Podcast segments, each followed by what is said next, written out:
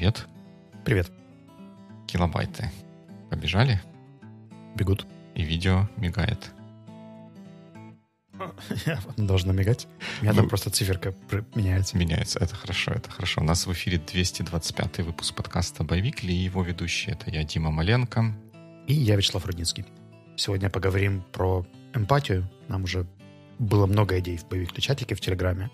Но перед этим традиционно есть follow-up.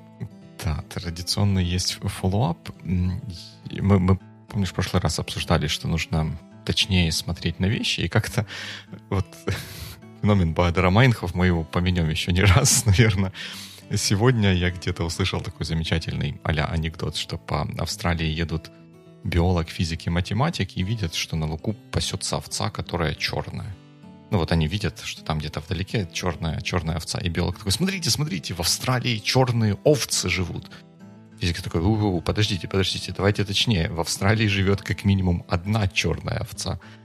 А математик такой, ну, господа, ну, давайте будем уже совсем точны. В, в Австралии живет как минимум одна овца, и как минимум с одной стороны она черная. Это я вот к тому, как мы смотрим на статистические исследования, и хорошо бы ну так, отдавать отчет от, э, в том, что же именно мы видим, и не делать необоснованных обобщений. Знаешь, мне кажется, что за последние 100 эпизодов Боевикли это был как минимум один анекдот, который мы использовали для того, чтобы донести свою мысль. Uh, Good one, good one. Еще одна неожиданная история. Ты как-то вскользь где-то упоминал, когда мы про поколение обсуждали, что, а, опять же, про обобщение, и почему-то возникли говорливые мексиканцы в этом контексте, да, что, познакомившись с семью мексиканцами, можно сделать вывод, что они все говорливые, хотя они просто, может быть, эти семь говорливые, а не все мексиканцы говорливые. Э, Я вожу, вернее, я не вожу, дочка сама ездит на гимнастику, а забираю я ее из зала, уже ногами еду э, туда, и там один... ну, ну да, так костно, я в субботу немножко изъясняюсь. И, э, как оказалось, у одной из девочек, которая занимается с ней в группе или в параллельной группе, хотя девочка of Russian origin, ее, ну, наверное, она...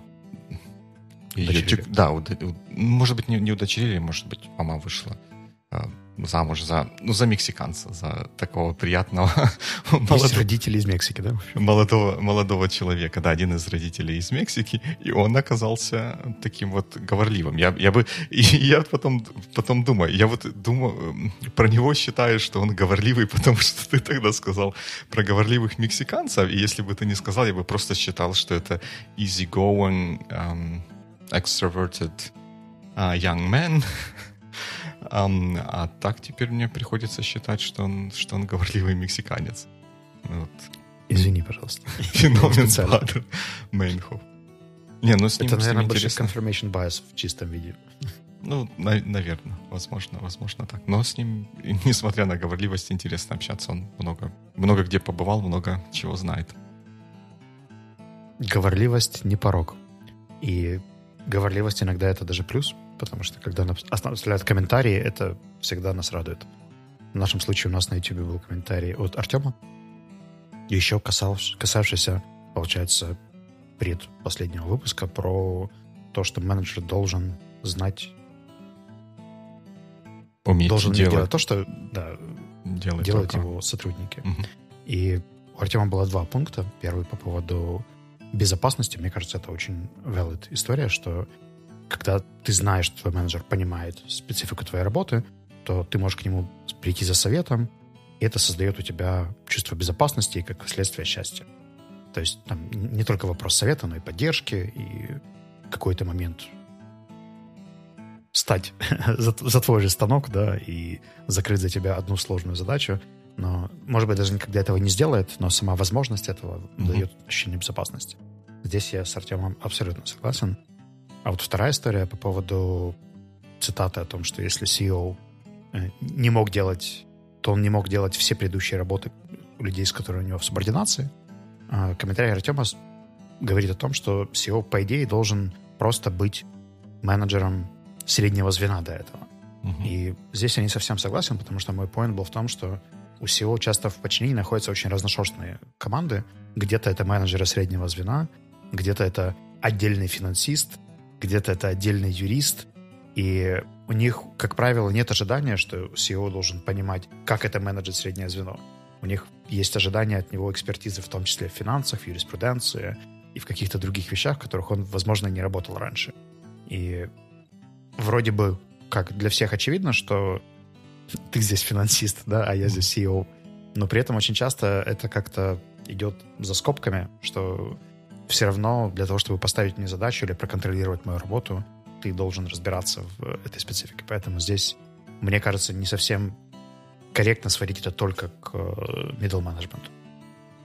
Я с тобой, с тобой соглашусь. Мне кажется, немного вот это этот взгляд, что менеджер должен уметь делать, он немного, ну, не то чтобы порочен, он какой-то какой-то однобокий все же.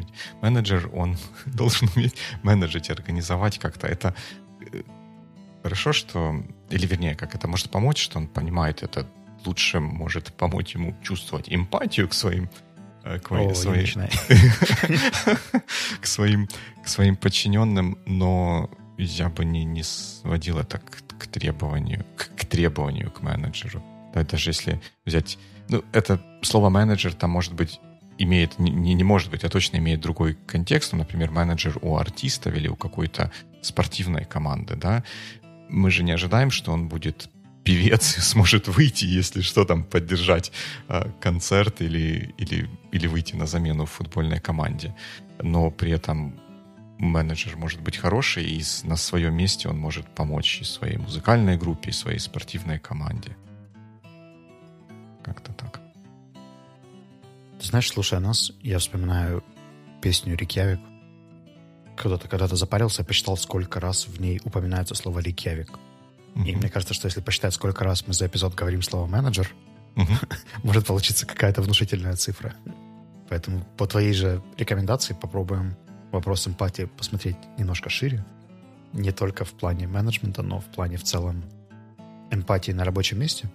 Если говорить очень коротко, то мне эта тема интересна, потому что так или иначе мы часто об этом говорим и с коллегами, и на профильных ивентах э, о том, насколько важна или не важна эмпатия, какие у нее есть сильные и слабые стороны. И в последнее время это становится таким хорошим мейнстримом.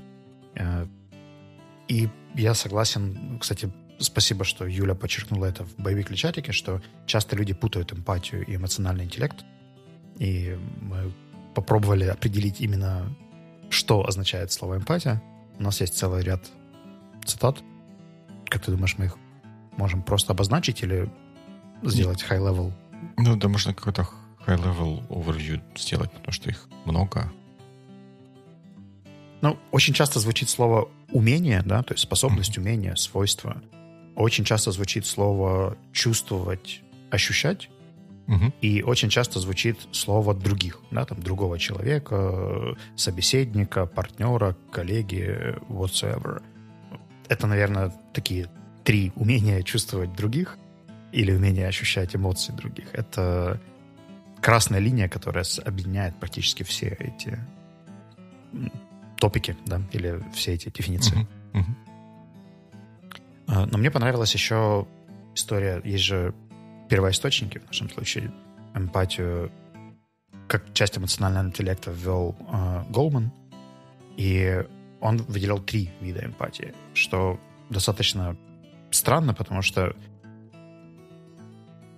потом со временем их свели всего к двум. Первое — это когнитивная эмпатия, это когда ты знаешь или понимаешь, что чувствует другой uh-huh. человек, то есть ты можешь предположить Второе — это как раз эмоциональная эмпатия. Это там, где ты чувствуешь, да, то есть ты слушаешь рассказ человека и ощущаешь то же, что ощущает uh-huh. этот человек. А вот то, что назывался empathic concern, или третий тип эмпатии, там, где ты как-то там совсем на супер интуитивном каком-то уровне сопереживаешь и даже без рассказа человека можешь там достроить какие-то... В общем, попасть в его шуз без того, чтобы он тебе рассказал, как ему чувствуется в его шуз. Это достаточно странно, мне кажется. Это, это похоже на, на другой анекдот, когда типа там Сема, Сема, иди домой. Что, мама, я... Э, как там? Я...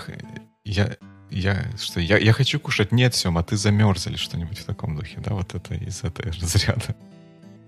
И у этого третьего типа еще есть очень большой фокус на сопереживание в контексте suffering. То есть там вот этот э, compassionate empathy э, очень сильно связано с э, негативными. Э, там, когда человек находится в какой-то кризисной ситуации, и мы, ну, условно говоря, вот те вещи, которые мы испытываем, когда видим социальную рекламу про людей, которые болеют, про какие-то смерти и так далее. У нас нет прямого контакта, но при этом этой compassion — это со сочувствие?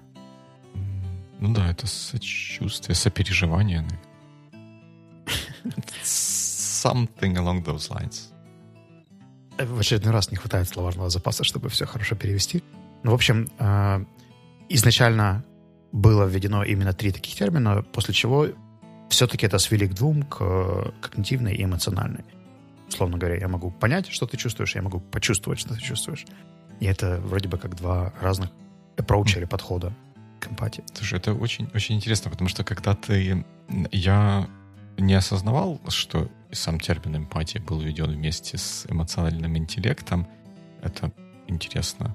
Я этого не знал. Я, когда делал свой, свой research, я постарался а, пойти по каким-то научным, ну, научным публикациям, да, вроде как мы, вопрос, который ты задавал в чатике, был, а кто знает про какие-то исследования, которые что-то где-то как-то подтверждают, и я наткнулся на интересное исследование, но на мета-исследование, которое исследует другие исследования про эмпатию, и они там мы, может быть, туда в деталях еще дойдем, но э, в, в одной в одном из разделов они обсуждали само определение эмпатии, и они там тоже предлагают, что было бы хорошо, если бы мы все сошлись на том, что эмпатия — это, во-первых, multi-dimensional thing, а во-вторых, она в целом, by and large, состоит из трех частей. И я так, ты начал эти три части перечислять, я так думаю, о, первое, совпало.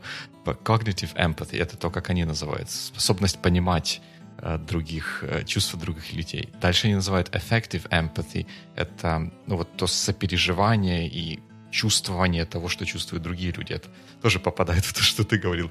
И потом, а третий пункт, который они назвали, это behavioral empathy. Это демонстрация своим поведением или действиями того, что ты понимаешь и сопереживаешь. Что интересным образом отличается от третьего пункта, который ты назвал. Просто, я, если не ошибаюсь, то в, в той книге в основном эмпатия рассматривалась как receptive. Mm компонент. Там uh-huh.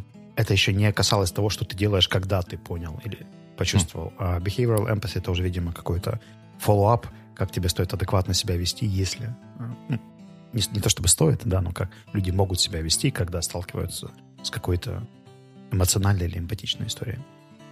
Mm. Эмпатичная история звучит почти как диагноз. История, где задействованы навыки эмпатии. Интересно, потому что мне кажется, вот я прям порадовался, когда это определение вот тройное вот в том формате, в котором я его увидел. Увидел, потому что мне кажется, вот эта поведенческая часть очень важная, потому что можно внутри говорить, я так сопереживаю, так сопереживаю, и потом проходить мимо. И толку, что ты сопереживаешь. Как, как, как проверить, что кто-то Эм, сопереживает, и мне кажется, вот я в то, в то определение эмпатии, которое я в ответ на твой вопрос в чатике давал, я вот эту часть включил, что еще каким предпринять действия в соответствии с этим чувством. Знаешь, мне кажется, что здесь э, изначально ученые, которые над этим работали, предположили, что это как prep stage, то есть ты сначала должен разобраться в себе, в своих чувствах, потом попробовать mm-hmm. разобраться в том, что чувствуют другие, а потом уже с этой информацией как-то менеджить, потому что если ты не прошел первые две стадии и тут же начинаешь влиять, да, например, там пытаться пофиксить что-то или поддержать, или но не до конца разобравшись с тем, что ты ощущаешь по этому поводу, что другой человек об этом ощущает, довольно непросто mm-hmm. э, хорошо скоординировать behavior, или получается очень наигранно.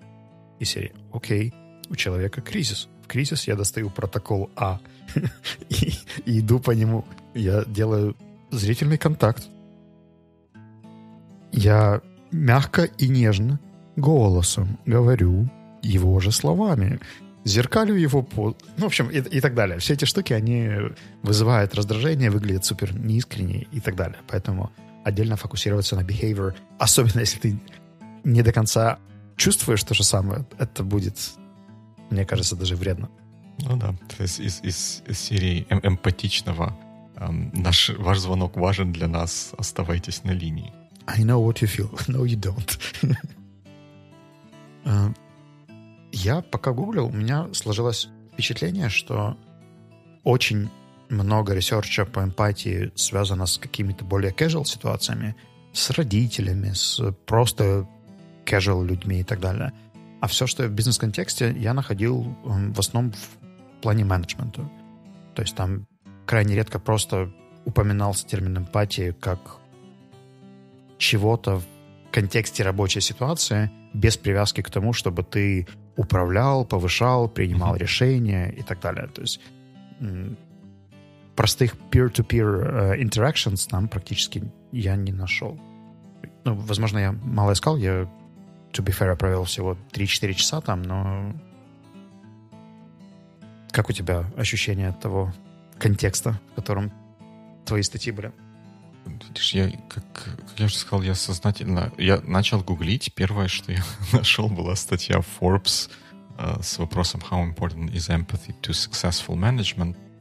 um, И там была ссылка на, на research, на котором как бы эта статья, статья базировалась. Но research я не стал в него слишком углубляться, потому что он произвел на меня впечатление такого более маркетингового материала, что-то, что ли, ну, наверное, знаешь, так красиво оформленная брошюра с, там, с такими вот графиками цветастыми, которые какую-то, какой-то point эм, пытаются проиллюстрировать, но при этом с research это опросы, и да, даже, по-моему, там даже было не наблюдение за какими-то результатами, а просто вот мы опросили, и вот, вот, вот такое получилось, и говорилось, что эмпатия как бы важна. И, и я потом постарался пойти по, по научной стезе, там, на ResearchGate, что-то поискать. И я очень был рад, хотя это уже было достаточно поздно по времени, нашел вот это большое метаисследование, и там, я вот сейчас пытаюсь на, на, наскроллить, там был раздел, в котором они описывают другие исследования, и в том числе в применительно к менеджменту и leadership, но этот раздел был не очень большой, и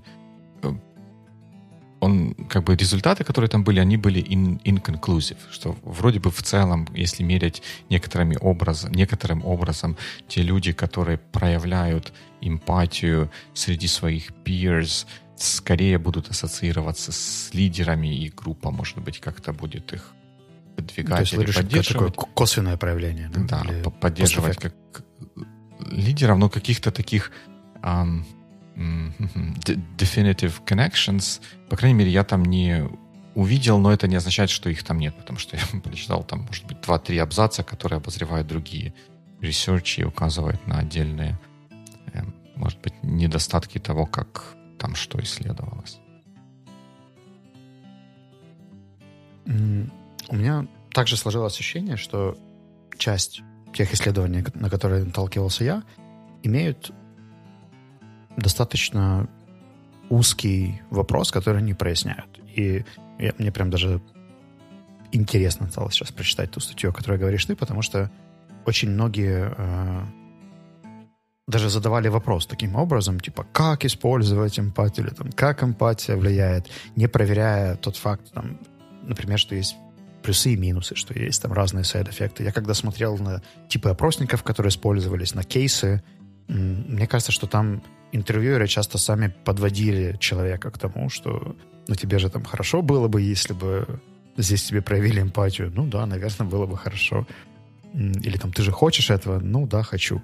И мне кажется, что здесь не хватало каких-то эмпирических э, и просто финансовых или э, метричных показателей в бизнесе, потому что если мы говорим, что компании хорошо, чтобы ее сотрудники э, обладали эмпатией, или самим сотрудникам хорошо, когда они обладают эмпатией, но при этом бизнес от этого может страдать, получать огромное количество сайд-эффектов, неадекватных решений и так далее. Э, и когда я понял эту мысль, я осознал, что у меня есть confirmation bias, что или даже не confirmation bias, а я где-то начинаю специально искать ту сторону, которая underrepresented, недостаточно представлена в mm-hmm. этом research е. Я попробовал поискать аналитические статьи про плюсы и минусы, pros, cons, и видел либо очень положительные истории, либо аналитические, и нашел всего несколько статей, которые бы описывали даунсайды использования mm-hmm. или применения эмпатии на рабочем месте. Но у них там тоже так, знаешь, я понял, что я не хочу идти именно в эту стезю. Мне хочется все-таки иметь сбалансированное мнение о том, какие у этого есть положительные эффекты и негативные. Но overall как-то так, что у меня сложилось серьезное ощущение, что уже по заголовку статьи можно понять, э, какие там примерно будут поинты. Очень схоже с тем, что я вот в этой статье начитал эм, про исследование. Вот это мета-исследование, я даже цитату выписал там в начале введения авторы говорят, despite organizational interest in empathy, there is a lack of consensus on what empathy is, how empathy should be measured, and how empathy research can meaningfully contribute to our understanding of organizational behavior. И, и specifically вот то, то, что ты сейчас упомянул, что у, у эмпатии есть разные аспекты, и вот один из критицизмов общих был к разным исследованиям в этой статье то, что используют, хотя называется все одним словом empathy, на самом деле в каждом research е empathy, empathy он какой-то свой, что, что тоже делает сложным сравнение одного, одного с другим. Если говорить про такие high-level ные плюсы и минусы, которые я увидел в э, research е для сотрудника, то самый главный — это эмпатия как интегрирующий инструмент, который позволяет тебе стать частью коллектива, команды, быть более а, интегрированным. Ну, в общем, принятым, mm-hmm. лучше принятым mm-hmm. а, командой и, соответственно, быть более полезным для людей. Второй момент — это взвешенность решений, потому что когда ты учитываешь не только объективные факторы, но и субъективное восприятие а, чего-то, то это дает тебе больше глубины да, в mm-hmm. принятии твоих решений. И последний момент, как ни странно, это скорость принятия решений, потому что часто это интуитивная история, и тебе не нужно ее рационализировать, а достаточно люди, которые пользуются эмпатией как daily инструментом, склонны доверять своей интуиции и опираться в том числе в э, рабочих решениях просто на то, как там они считывают да, контекст или эмоции людей вокруг. Если говорить про три самых негативных аспекта, которые для меня, если честно, были очень интересными. Самый очевидный — это manipulations, то, что человек, который склонен проявлять эмпатию, а еще хуже, не контролирует это, а просто это его черта. Угу. Им манипулировать намного проще, потому что одна история про то, как у меня заболела кошечка, или как я плохо сплю и так далее, меняет твой one-to-one от э, corrective фидбэка в э, совершенно другую сторону, просто зная, что у твоего коллеги есть такое свойство. Но следующие два были чуть менее э, очевидными. Это называлось э, numbing, то есть когда ты эмпатичен, но при этом ты работаешь в каком-то стрессовом контексте, ты начинаешь потом быстро эти эмоции закрывать или притуплять. Когда-то мы с тобой упоминали в подкасте Research о том, что самые эмпатичные люди — это те, которые переходят на другую сторону улицы, когда видят попрошайку, потому что они знают, что, проходя мимо попрошайки, они испытают э, очень большое сопереживание, сочувствие, и им будет больно ему отказывать, поэтому... А выглядит это как будто бы им пофиг, да, то есть что они, наоборот, э, но они избегают этой ситуации, потому что она чревата болью или переживаниями. Mm-hmm. Хотя выглядит это очень равнодушно. И очень многие люди, которые эмпатичны, но должны попадать, там, условно говоря, работают в customer саппорте, да, где uh-huh. сложно быть искренне эмпатичным к каждому кейсу и при этом э, работать 8 часов продуктивно там, по скриптам и, и так далее, то со временем у них вырабатывается вот этот намен. И это для меня был очень интересный поворот. И последнее — это тоже, мне кажется, весьма рационально, то, что эти люди склонны к бернауту, потому что они своими интересами могут пренебрегать, когда видят, что у других есть незакрытые потребности, и overall, там, у подавляющего большинства людей, у которых э, серьезные крайние степени эмоционального выгорания, э, в том числе это происходит из-за того, что они очень эмпатично относятся к своей команде, коллегам и так далее.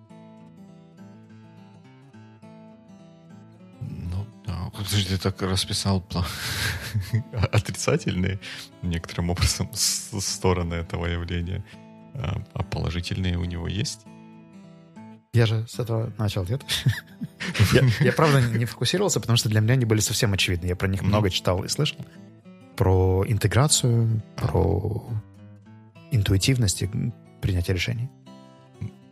Видишь, похоже, что это вот одна из тех многих историй, когда одно у одного и того же понятия, у одной и той же идеи или свойства есть, есть две стороны, есть сторона добра и сторона зла, как, как бы патетично это не звучало. А что все, все, что нам дается, оно дается какой-то какой ценой.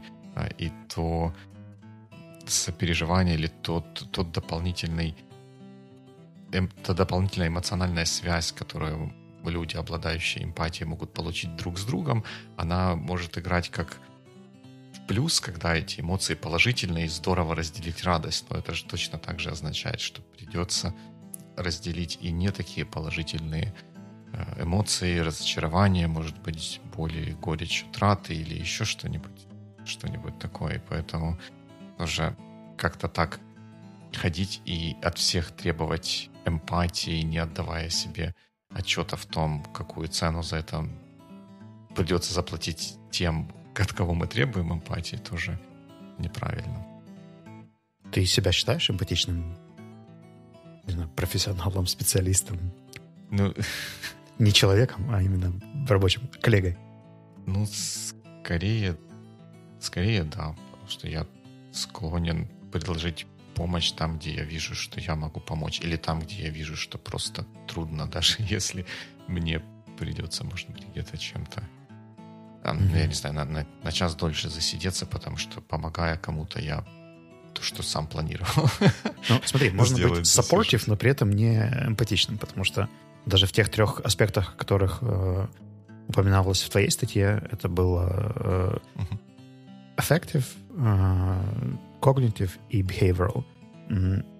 Речь все равно шла о интерпретации чувств других людей. Не только о помощи, да, потому что о помощи можно попросить вообще не проявлять никаких mm-hmm. там чувств, а сказав там, Дима, у нас тут нет эпизода на сайте. И это же не вопрос эмпатии, это ты просто супер supportive и helpful, что всем этим занимаешься. Ты, ты не добьешься того, чтобы я сказал, что я не эмпатичный. Не, не, ну я, я действительно думаю, что я вот, может быть, я плохие примеры привожу или плохо это объясняю, но внутри, в глубине... Deep inside? Да, да, я, я чувствую, что, ну, во мне, по крайней мере, это есть. Что если, ну, я, ну, я не знаю, как какой...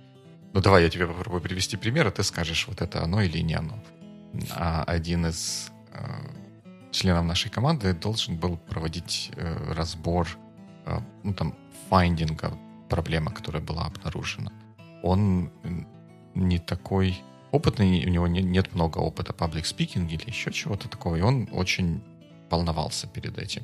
Я помог ему там как-то структурировать заметки, чтобы ему было легче вот это вот э, выступать. Потом, когда он выступал, ну, выступал это громко звучит, рассказывал что-то, был, я прям чувствовал момент, когда вот, вот он, может быть, где-то там отрепетировал или что-то вот у него прошло хорошо, а потом надо было переключиться на какой-то другой раздел, и вот тут волнение его прям прорвалось, и я I, I did feel a little bit bad for him. Но в конце концов все закончилось хорошо, и я почти сразу там ему позвонил, написал, что типа молодец, все, все прошло хорошо. То, что ты там, может быть, тебе казалось, что ты там сбился или переволновался, вообще со стороны зрителей или слушателей. Ну, да, было, было немножко, но это вообще it, it doesn't mean, mean anything. Ну, и мне кажется, что это можно было бы назвать примером эмпатичного поведения. Тут, видишь, я просто э, говорю про эмпатию еще про первую стадию. То есть ты мог или не мог его потом поддержать, это уже второй вопрос. Но слушая его выступление, ты то ли предполагал, то ли чувствовал, что сейчас у него происходит внутри, и вот это то, что по моей дефиниции является эмпатией. Я не знаю, она происходила на когнитивном или эмоциональном уровнях, но... Ну, наверное, было. Ну, это как из серии, да, выступают политики, а стыдно нам, это эмпатия. Да-да-да. Но еще вопрос, как бы, что ты планируешь с этим потом делать? То есть я, например, общаюсь с человеком и вижу, что ему стыдно.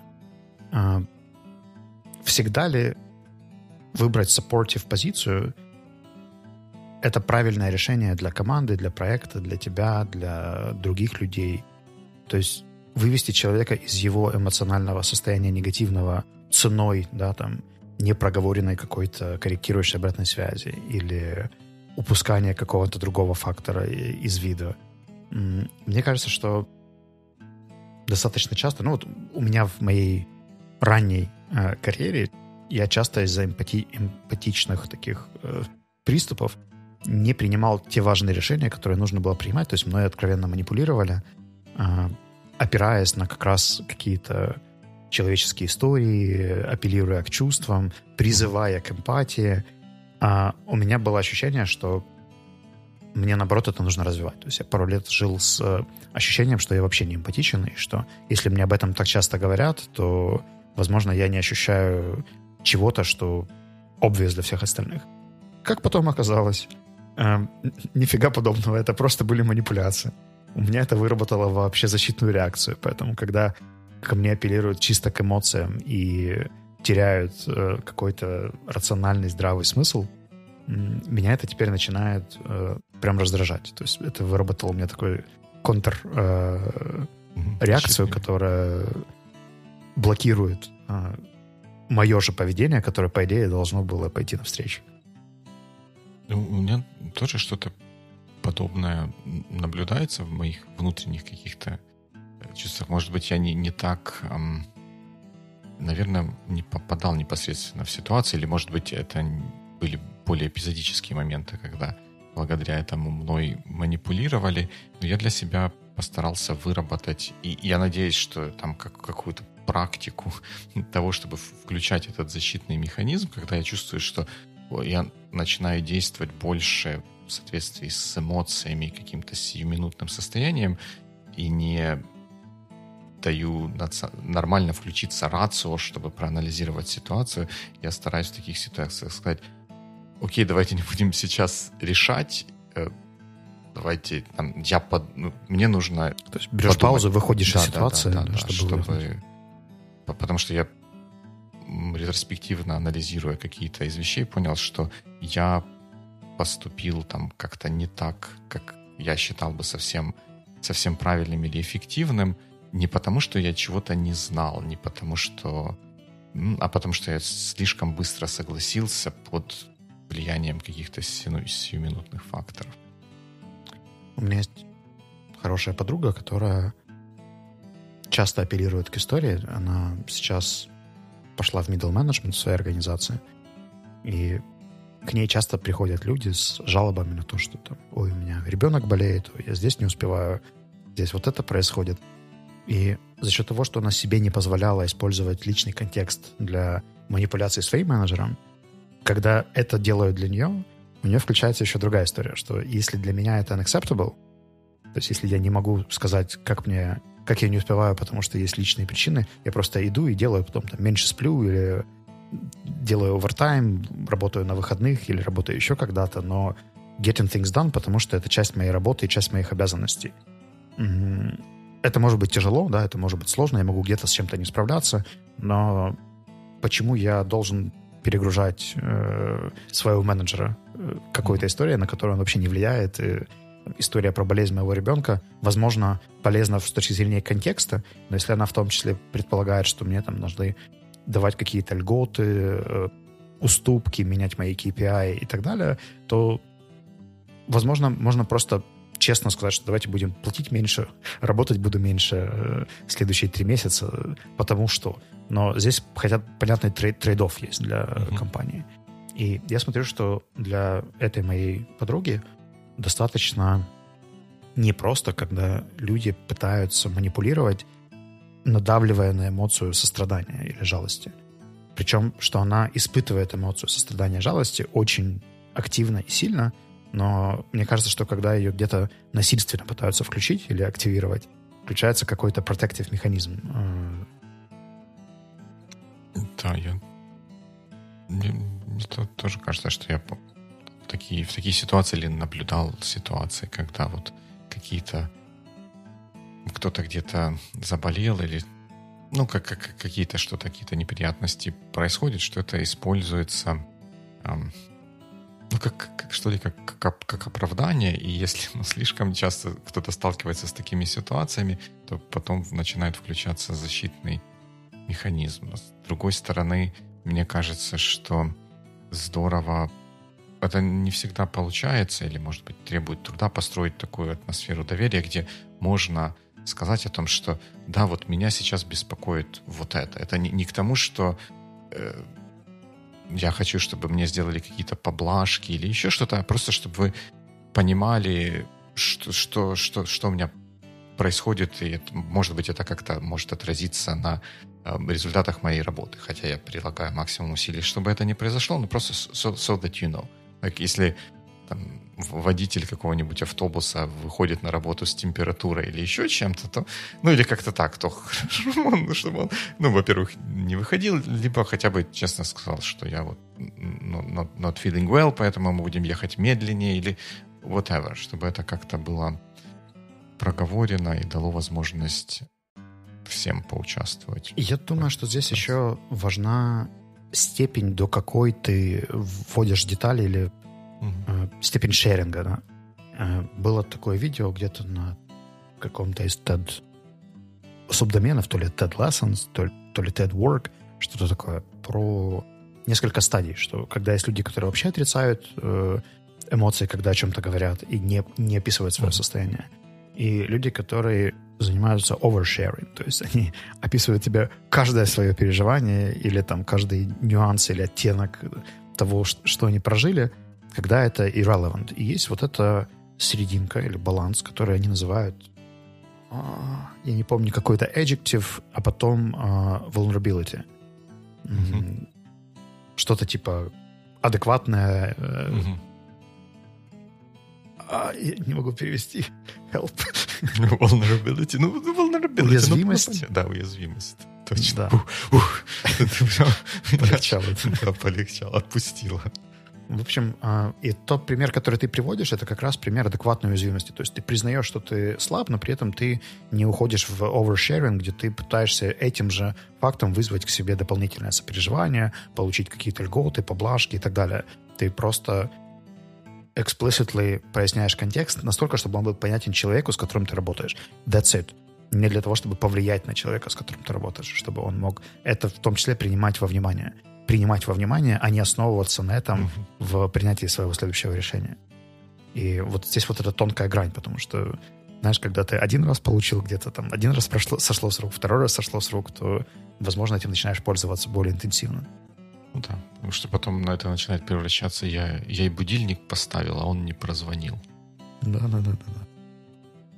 Кошка съела домашнее задание, собака съела кошку, мой домашний крокодил съел собаку, и я не смог достать домашнее я не могу не, не, не поделиться этой историей. В школе была еще в моей бытности был а, один а, парень, мальчик, он ну, ну, был в школе, в школе, потом с половины, с половины дня пропал куда-то. И на следующий день то ли классный час был, то ли что-то. Ну, как-то учитель поймала его, ну или весь класс был в этом всем, и спрашивала, как, как ты, почему ты полдня вчера прогулял?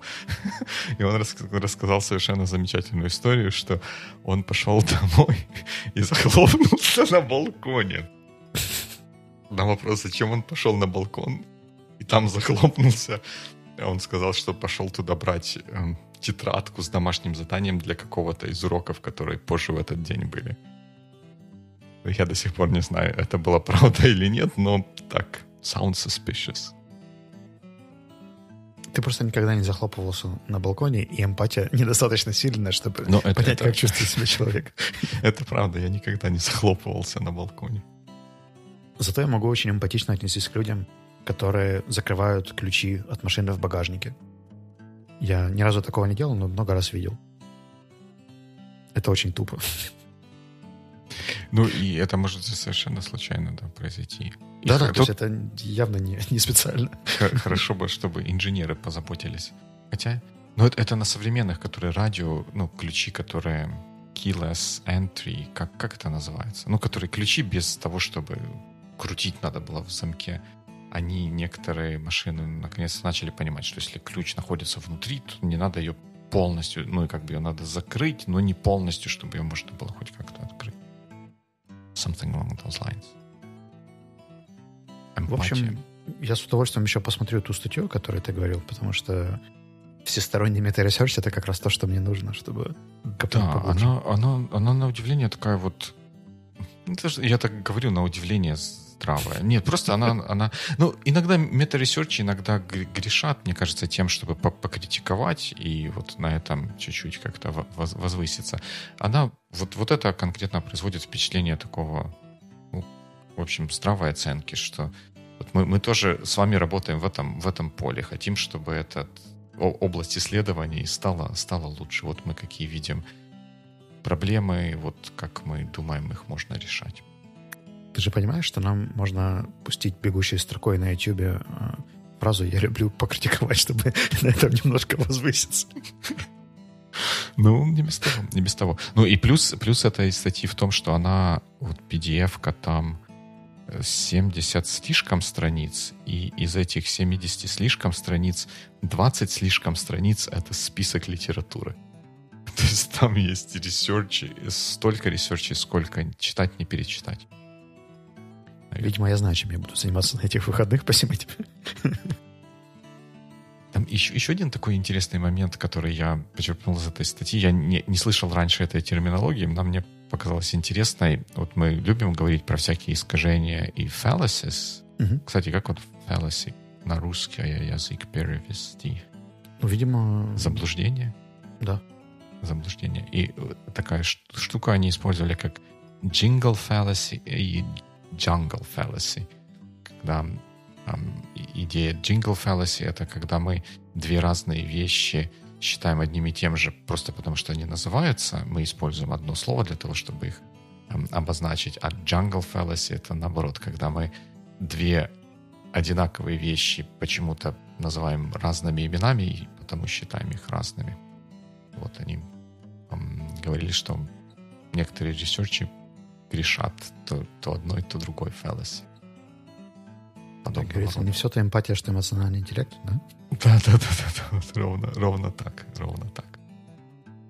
Видишь, мы можем найти список когнитивных искажений, даже когда говорим о каком-то более объективном или рациональном. Угу. Нет, нет того, чего нельзя было бы когнитивно исказить. Кроме когнитивного искажения. Второй закон Маленко, да? Типа того, типа того. Alright, тогда я думаю, что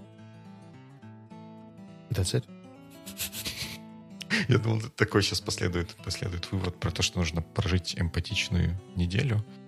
Наверное, пока что давайте, пусть она просто будет хорошей. Good week. Good week.